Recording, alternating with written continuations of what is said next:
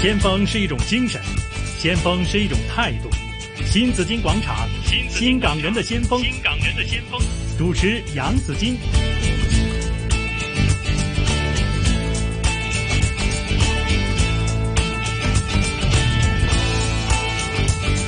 来到了上午的十一点的十二分啊，这时候要为大家带出我们的这个呃十一點鐘之後的這個環節《新港人的先鋒》啊嚇！哇，講起先鋒呢，呢位真係先鋒嚟， 我都我唔知道原來喺香港呢係有品水師呢一個嘅職業嘅。同埋哈呢一個嘅頭銜嘅哈，為大家請來了香港首位的評評水師 Ivan 哈，是啊、呃、李冠威先生啊，Ivan 你好，你好，你好 Ivan，好 Ivan 呢，我想問問哈，你你是香港的首位的港產的評水師，評水師評的是什麼水呢？品咩水嘅啦吓，品水師。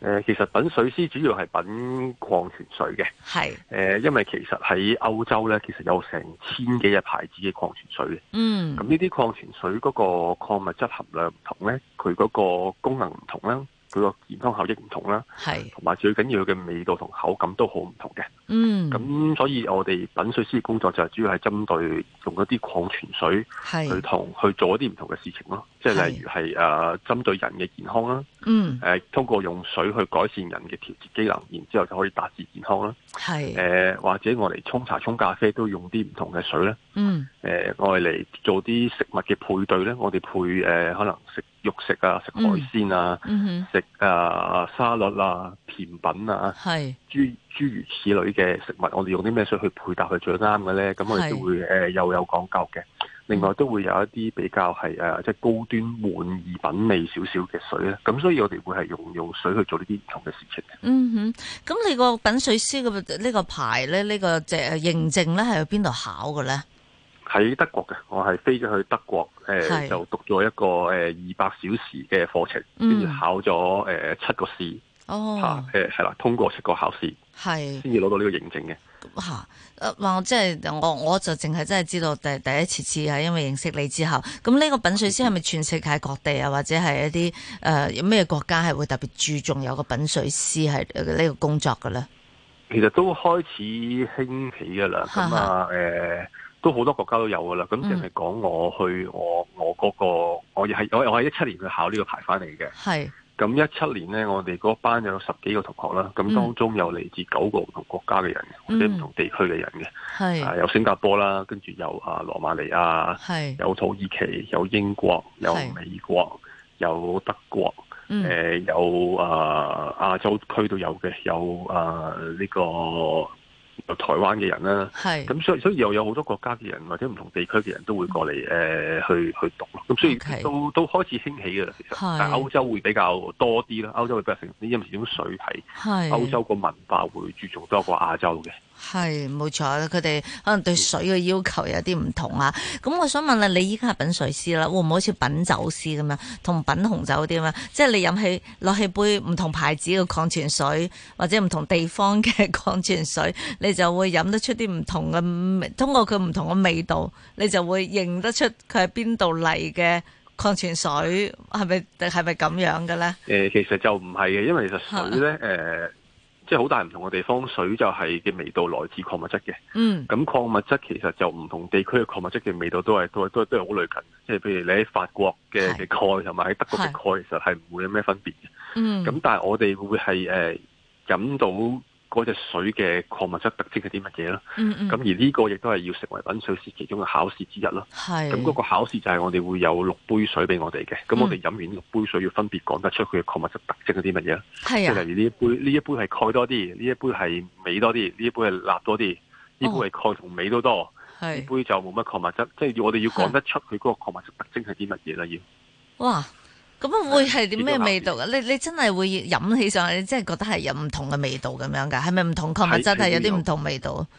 係會有嘅，係會有嘅。咁例如啊，譬如話鈣啊，咁鈣有冇有冇味道㗎？有嘅嗱，蓋就會係有苦苦地嘅味道嘅，嗯，少少苦苦地嘅，咁誒同埋飲完有少少誒有少少 dry 嘅口感，即係嗰啲覺得會覺得牙罅口水啊，嗯，牙罅或者條脷啲口水少少抽乾嘅感覺，呢個就哦蓋嗰個嗰個特徵咯。佢俾你考試嗰六杯水係佢特登調教出嚟嘅係嘛？唔係嘅，唔係嘅，佢哋都係揾一啲坊間嘅礦泉水咁就咁俾我哋嘅，哦，佢唔係唔係調教出嚟嘅。吓吓吓，嗯咁咁仲有咧，其他啲唔同嗯味道嗰啲係咪，誒誒有嘅啦，碳酸咁啊 尾就會少少金金係係甜甜咁樣啦，係咁啊辣就少少鹹鹹地鹹啦，鹹地啦呢個啊少少吓，鹹鹹地啦，係啦。嗯咁碳酸就係其實你水加二氧化碳，即係嗯其實講緊有汽水就係一係一個係一個都叫做碳酸咯，水加上二氧化碳 H2O 加啊 CO2，係咁就係 H2CO3，咁呢個就係中文名就係碳酸咯。嗯哼，咁、咁其實就係會有少少酸味嘅，的確係係。係啦。咁所以有氣嘅水咧，我通通常會飲到少少酸味嘅，係會有。嗯，咁我睇到你咧話考試嘅時候三個步驟喎，看聞喝即係好似真係飲係品酒咁樣喎，咁睇到睇得到噶，你睇睇得到嘅嘅時候嗱，其實有我咩哋分別？睇睇就好簡單嘅，睇我哋就睇下有冇一啲漂浮物啦，誒、嗯，有冇一啲雜質咁樣嘅。如果冇咧，咁就 O K 嘅啦。有冇顏色噶？會唔會有誒啲顏色就冇嘅，冇冇嘅。嘅？即係全部都係透明色啊咁樣。係啦，係啦我哋就唔會睇有冇顏色，我哋睇有冇啲漂浮物雜質嘅，主要係嗯係啦。咁聞就係會係聞係有冇變到味咯。咁有啲哦水如果儲存得唔好咧，係會變味嘅。誒、哼，有啲粟味咁啊，有好多唔同嘅變味法嘅喎。嗯呢、個呢、個因為揭咗個考試嚟嘅，要聞得出嘅。哦，咁係有啲會係聞到少少一啲蔬菜味啊，有係，時有啲會聞到少少消毒藥水味啊，有啲會係聞到少少誒、呃甚至乎有少少糞便嘅味道嘅，即係太嗯誇張嘅時候。咁嗯哼，所以如果水儲藏得唔好咧，係會變味嘅，即係例嗯如可能擺喺高温擺得耐啦，太係，陽直直接曬曬住曬得耐啦。哇！呢個咁我都誒或者試過本，身係啦，或者擺本身擺嘅容器唔好啦，咁都會、嗯哼都會都會變味嘅，係係通常擺喺車入邊啲水係嘛， 可能就會係有啊係啊係啲啊有啲係唔同嘅味道啦。咁係啊飲就你頭先你講嘅啦，就有唔同嘅呢個口感出嚟嘅吓。嗯。咁你考試之前或者你平時喺品水之前呢，咁係咪唔可以飲咖啡啊？唔可以飲酒啊？唔可以飲茶或者其他啲即係令到你口腔有味道嘅嘢，你先會品得誒準誒真確嘅咧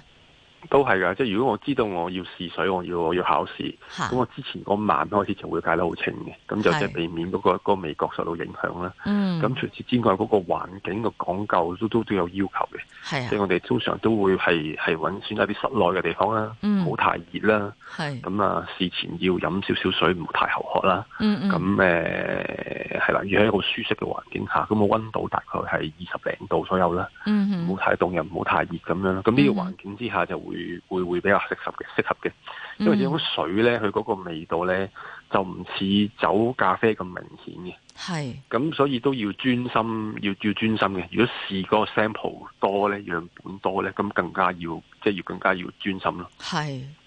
嗯，我我諗係咯，因為咧佢可能相差嘅分別唔係話好大咁樣吓，嗯係啦，唔即會太係會你你會冇酒咁大咯，冇到酒咁大。係啊，Ivan 你點樣試噶？係咪會唔會好似試酒咁樣，誒朗朗個口啊， 個脷咧又要接觸晒啊，咁樣個個係要嘅係要嘅大啖試定細啖試噶啦？試嘅時候通常我就我我自己就係會細啖試先嘅，即係細啖嚇揾個揾嗰揾誒呃嗰嗰隻水沙濕個口，咁有少少味道，跟住再大啖試。咁嗯你大啖嘅時候就會誒、呃用即係我哋會 make sure 我口腔啊、我脷、我舌頭嘅每個唔同嘅部分都掂嗰啲水。哼，咁係，誒攞個四至五秒度啦，我先至會吞落肚嘅。嗯，咁誒、因為其實我哋唔我哋我哋脷我哋味覺咧喺分佈喺脷嘅唔同位置，係咁對唔同味道嘅敏感度都唔一樣嘅。係咁所以係要 make sure 我哋脷嘅唔同位置都掂咗啲水咁樣。嗯，好啦，咁啊，講起身試水，大家都知道咧，依家呃即係水咧，誒、尤其礦泉水啊，咁樣就呃誒、香港人對健康嘅要求越嚟越高啦。咁我哋又有有機食物啦，跟住素食啦，有啲人甚至又嘗試下食生啊，咁樣即係各種各樣嘅都追求啲唔同嘅呢個健康嘅方法。咁礦泉水，尤其飲水咧，大家都希望可以即係飲到健康水啊。但係水都有幾種分類嘅喎、係嘛？即係你又教下我哋點樣去認識一啲唔同嘅水啊？有幾多種分類㗎？好好，其實水咧主要分兩大類嘅。嗯咁第一類咧就叫做我哋叫做 process water，即係加工過嘅水嗯，加工處理過嘅水咧。嗯咁香港大部分啲嘢係水嚟嘅。嗯咁第二類咧就叫做 natural water，就係天然嘅水啦。嗯咁就好似我我我即係我主張好主張係飲礦泉水，礦泉水就係一天然嘅水啦。係咁主要有分兩大類嘅，嗯咁當中都有細分嘅，即係例如係加工水係一種，下邊都有好多種細分嘅。咁包括我哋自來水都係加工過嘅水啦，嗯誒、市面上好多嘅蒸餾水啦，誒、係礦物質水啦。係濾水機出嚟嘅水咧，呢啲全部都係加工處理過嘅水嚟嘅。嗯哼咁而天然嘅水咧，第二種亦都有好多細分嘅，例如礦泉水啊、誒嗯山泉水啊、嗯哦冰川水啊、好冰山水啊，呢啲都係用天用天然資天然嘅資源嚟嘅，唔需要特別加工處理過都可以直接咁用嘅。咁係呢啲就天然嘅水啦。嗯哼，咁唔同嘅水其實對身體係咪有啲影響咁樣啊？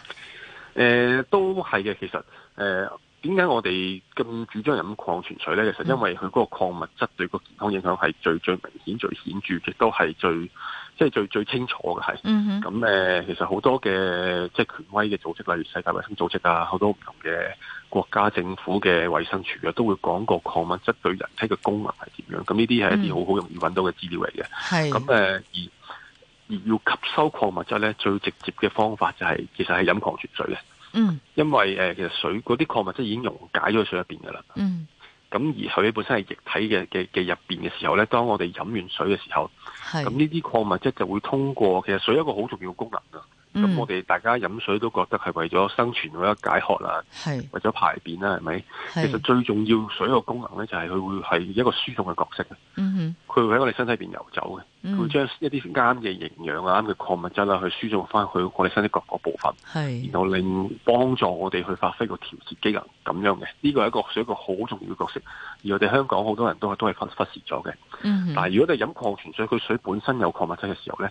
佢呢佢呢個動作會做得好好咯，嗯佢好快就可以將呢個營養直接咁樣提供去我哋身體嗰個部分啦。嗯咁哼然後就會幫我哋身體去做翻嗰個調節機能，咁從而達至健康健康。咁呢個就係一個水好重要一個角色嘅嘅嘅作用。嗯哼咁所以我哋都都主張人咁飲飲礦泉水，就係呢個有好特別嘅功能。係咁另外有一隻就係叫冰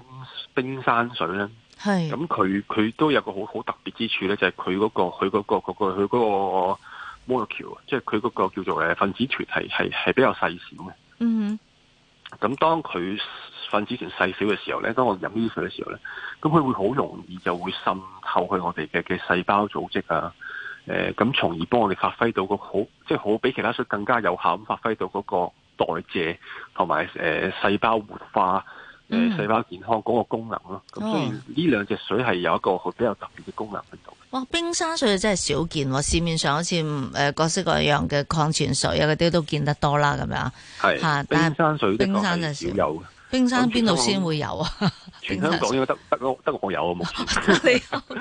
啦係啦，咁啊有啲人有啲人聽過冰川水，其實冰川水同冰山水有兩樣嘢嚟唔哦同嘅，嚇係啦。咁誒嗱，冰山水就係、呃用一啲天然嘅冰山，即係佢啲冰山區可能去到格陵蘭啊，嗯甚至乎到北極啊，佢有啲冰山喺海入邊喺海海入邊浮下浮下嗰啲咧，係咁開架破冰船去，然哦後撈撈啲冰山，然後再喺個水廠度咧誒係粒冰好新鮮嘅狀態之下融冰入樽嘅，咁呢隻嗯天然嘅冰山水，而係冰川水咧就係、一個冰川嘅地形。咁係啲水自己溶咗，然後再經過可能十年或者二十年時間流流誒、呃流去一個儲水源，嗯跟住再去嗰度攞水入樽嘅。咁所以呢個呢，佢十呢十年二十年嘅時間呢，其實佢吸收咗其他嘅物質㗎啦。嗯咁誒係啦，呢就叫冰川水啦。咁所以兩個係唔同唔同兩個完全唔同嘅水嚟嘅，係我淨係冰山水係會比較珍貴啲嘅，係會係啊，我就係睇呢個呢、個武俠小說嗰陣時就話佢哋又上去冰山攞啲水嚟，跟住就我嚟沖茶啊 咁樣，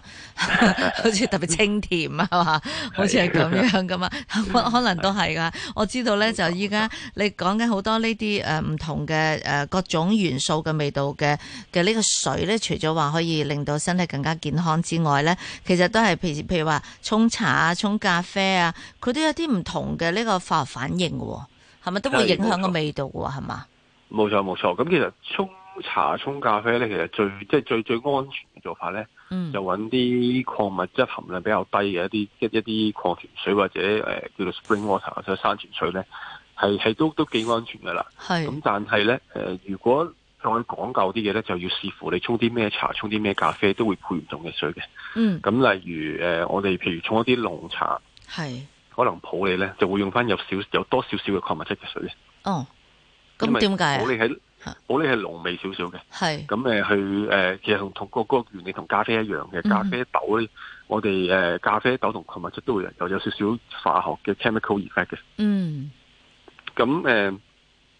要有少少礦物質，但係又唔可以有太多。係如果唔係，就會過度干擾嗰個茶葉或者咖啡豆嗰、個嗰、個 extraction 嗰、個嗰個萃取，嗯因為嗯水嘅功能就係將誒誒去咖啡豆溶解啦，或者將咖茶葉嗰啲物質溶解，然後令到就就變咗一個水分，然後變咗咖啡或者茶咁樣嘛。嗯咁呢個過程水係一個溶溶溶劑嘅作用嚟嘅，咁但係如果係水有其有其中嘅有其他太多嘅礦物質咧，就會影響到佢嗰、個嗰、個 extraction 嗰、個嗰個 process 嘅。嗯咁所以誒、呃但係咧有啲咖啡咧或者有啲茶葉咧係要需要某啲礦物質去配合嘅，係即係例如正話講個普洱啦，或者咖啡係豆本身大部分嘅咖啡豆咧都需要少少味同埋少少鈣嘅，嗯但係唔可以太多。係咁如果有一啲含量低少少嘅鈣嘅鈣同埋鎂嘅水，我哋沖茶沖咖啡咧。係嗯係係係係係非常非常之合適嘅。哦，即係但係我哋揀嗰陣時，我哋睇支水嗰陣時，佢係會有有一個 label 話俾我哋知係咪標籤，